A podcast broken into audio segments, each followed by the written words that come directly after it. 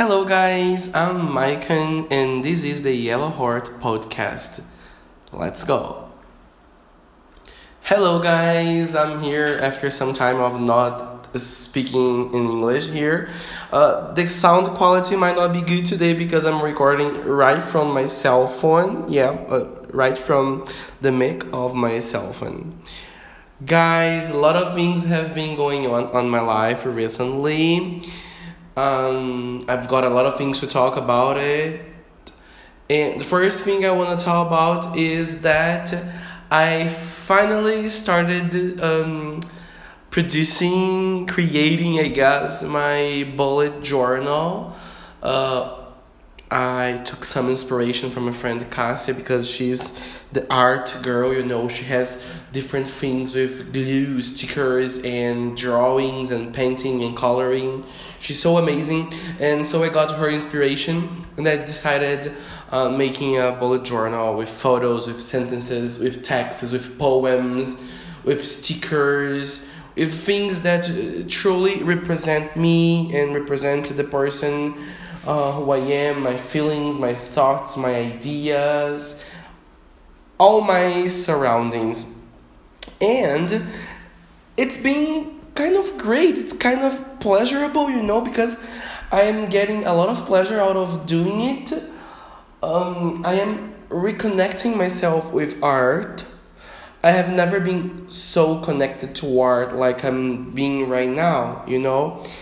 And it is making me feel calmer, um, overthink class, you know, it, it, it's really been great. It has been really a delight to me and it's been incredible. I've already put some pictures there. I wrote some poems.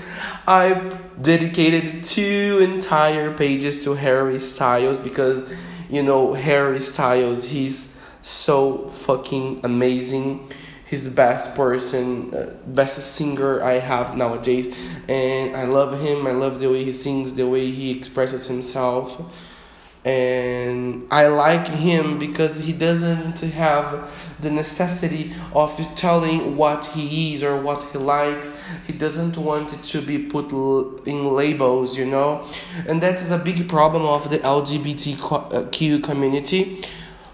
And I, it's not a problem. I'm a gay person, but we want people to tell what they are, you know.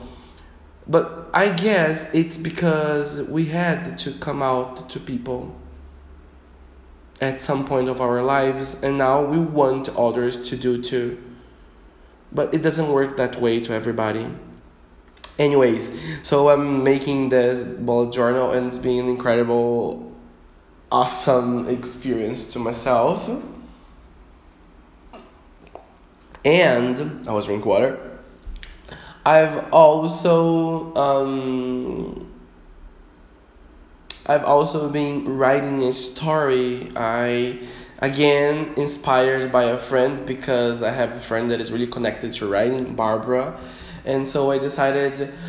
Since I was a kid, I had a vivid imagination. You know, um, my ingenuity was really big about writing and creating characters and making protagonists and antagonists. And I decided to collect all of these people that I created in my mind alongside with my story, with my things, and creating a story. A story about a guy, his name is William, who has some dilemmas with another guy, and who is trying to find his way on his life. He's trying to find what way he has to follow and everything. So it's a story focused on this guy, William, and fo- William, or sorry, and also focused on another man, Gustavo, uh, and uh, their dilemmas and their friends and their surroundings. I've been reading, I've been writing it, and I guess it's gonna be something great. I guess it's going to be something um, really, really um, magic. It's the story of my life alongside with the stories I created in my mind throughout my 26 years of life. And I think um, it's gonna be incredible. It's gonna be. I I've been dedicating myself so much to art these days. You know, I've also talking about arts. I've been coloring. I bought the Heartstopper coloring book, and I've been coloring, and it's kind of a therapy to me. You know, it's been incredible. I've been um, training my patience and everything else it's kind of been really delightful to me to color. Of course, I'm not an expert at coloring, but I'm putting my feelings through it, you know, by doing it. It is really making me feel nice to give colors to people's lives. Oh, I got deep feelings. I always get deep feelings and thoughts and all.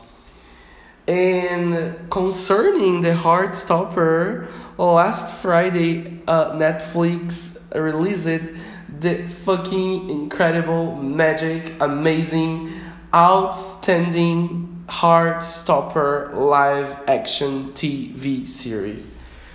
Eight incredible episodes focused on uh, Charlie Springs and Nick Nelson. Guys, I've today's full a lot of inspirations. Yes, um, one of my friends uh, he's crazy about comics and and um, mangas and all this stuff. And the, the the year before last year, Victor he talked too much about these things to me. And by getting to his universe of knowing the stories he used to read, the Japanese ones, I got to know a graphic novel called Heartstopper written by the amazing Alice Oseman. Guys, you don't know for a gay person how important is the work that Alice Oseman did in her story. I started reading it into 20, in 2020. Now the story is already going to book 5 and now it's uh, streaming on Netflix. And people, straight people might not understand because they say they don't find a connection to it. They think it's strange to see two guys kissing, but you know what I think is that they don't want it to try. They don't want it to see. It's like they have a hidden prejudice, you know. They keep uh, against it, against all the things.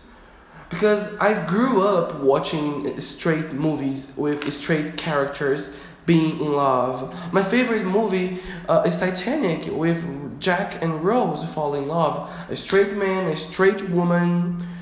Uh, 13 going 13 going 30 is a straight movie about a straight girl who falls in love with a straight guy and i love this movie i don't understand why straight people are so narrow-minded even though they say they are not to watch lgbtq stories What's the point about it?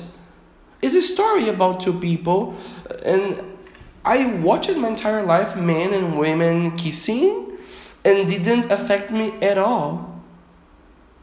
But that's their point that's their opinion uh, we might not be able to change everybody's minds and attitude but it gets me a little you know all my life only once I watched a gay movie with my straight friends, and then they said they didn't feel comfortable by watching it. It was Call Me By Your Name.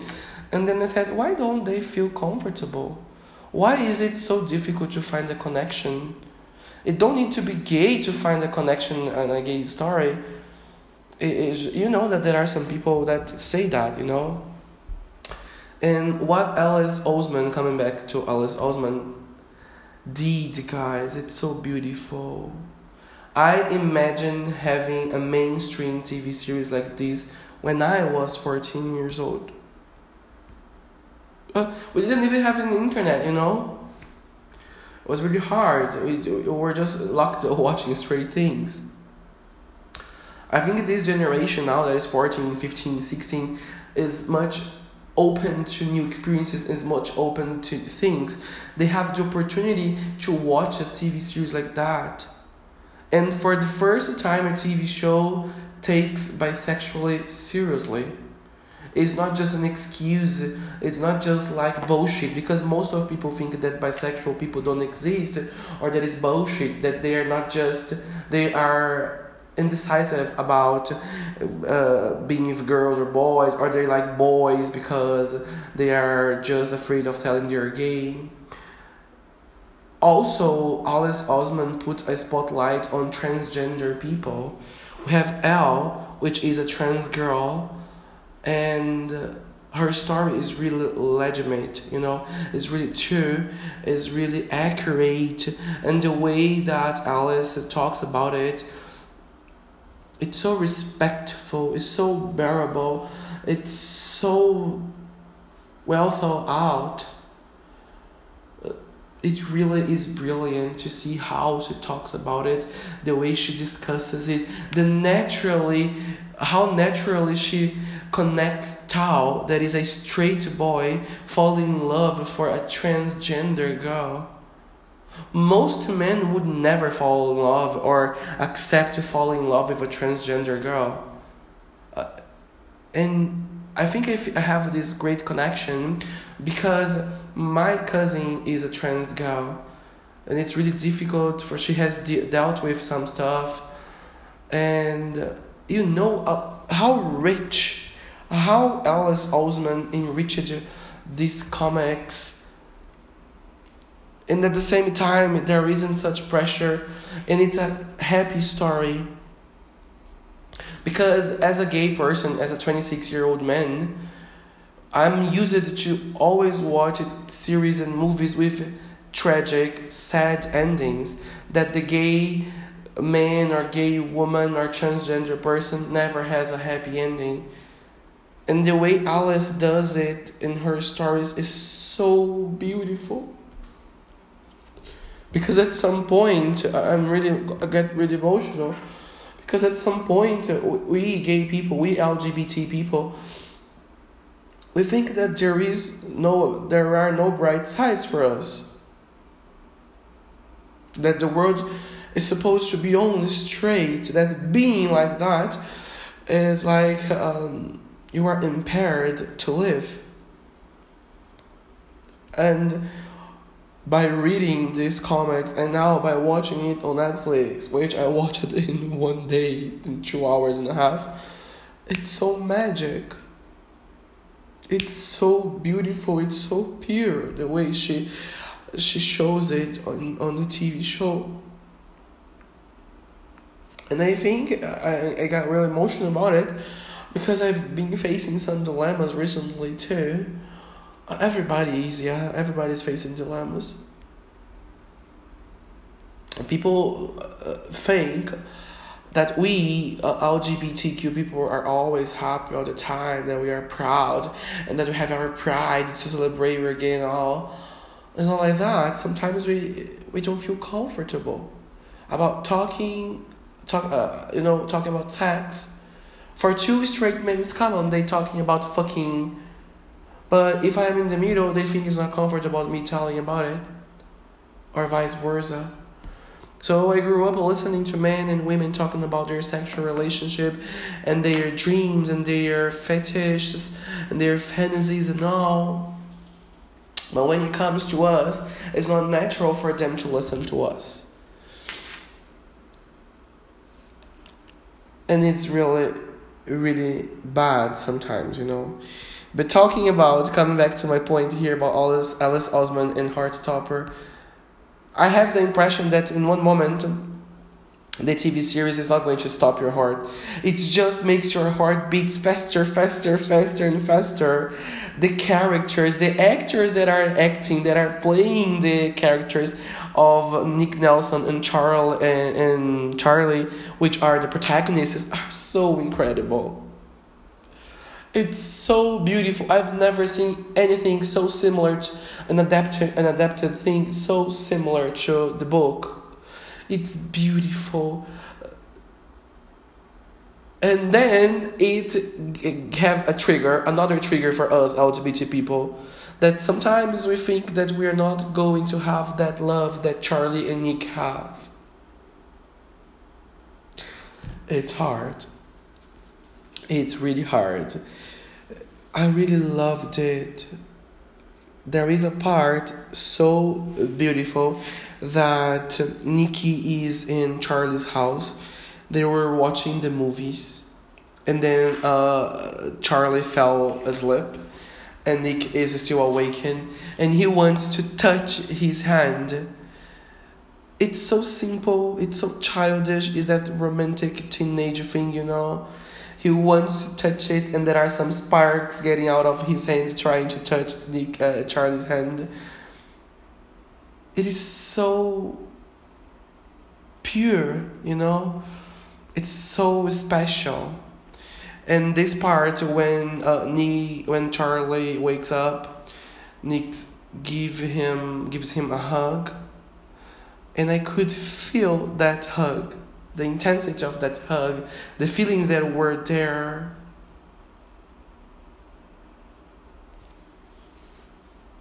Might it made me think that one day the world's gonna be really good about it and see it as a normal thing. Also, there is the participation of uh, Olivia Colman that is Nick's mother. The, fine, the, the scene before the final scene that Nick comes out of to her as a bisexual person. Oh my god, she doesn't talk so much, but she talks with her eyes. And everything that we want from our parents as gay people, we want to have that connection with our parents. We want our parents to talk to us through their eyes, through gestures. You know, we, we want to feel them. Not only our parents want to feel people, but we want to see that people are showing us their emotion, you know. And Nick's mother shows her emotion, not with words, but with a gesture, with her look. The way she looks him gives him the confidence to know that she's going to be there and that she's going to be a supportive mother. For some gay teenager people, what they need in that moment that they want to accept themselves is to have this confidence from their moms, their parents. It was so beautiful. I won't keep I, I won't stop talking about Heartstopper because it is the best gay series ever. Alice Oseman deserves all the best. She's doing something so nice to the LGBTQ community. I hope that she keeps thriving with her work and her life because it is so, so beautiful. Her story.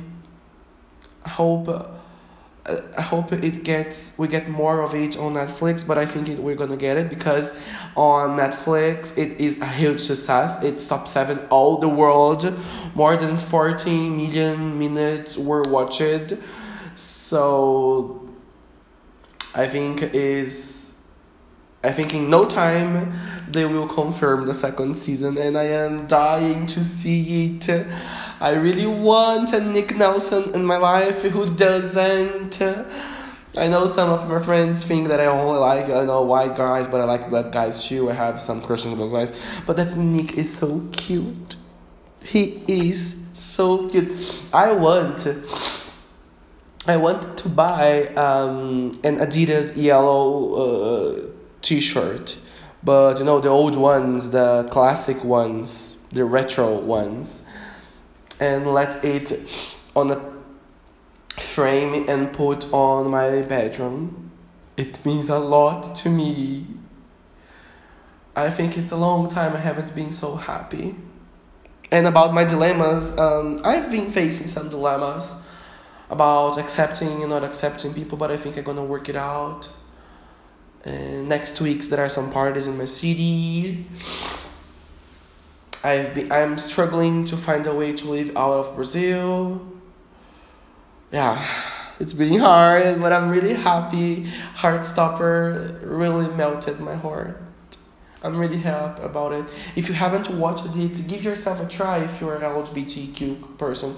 And if you are a straight person, try to watch it as it were normal to you. As it is normal to me to watch a man and a woman watching it. Hope you enjoyed this. This is a contemplation to Heartstopper. I think you liked it. Thank you so much for listening to this episode. I hope you have an incredible week. Uh, my best wish for you guys. Follow me on Instagram. Classify this podcast. It's of great help to me, guys. Have a nice week. Bye bye.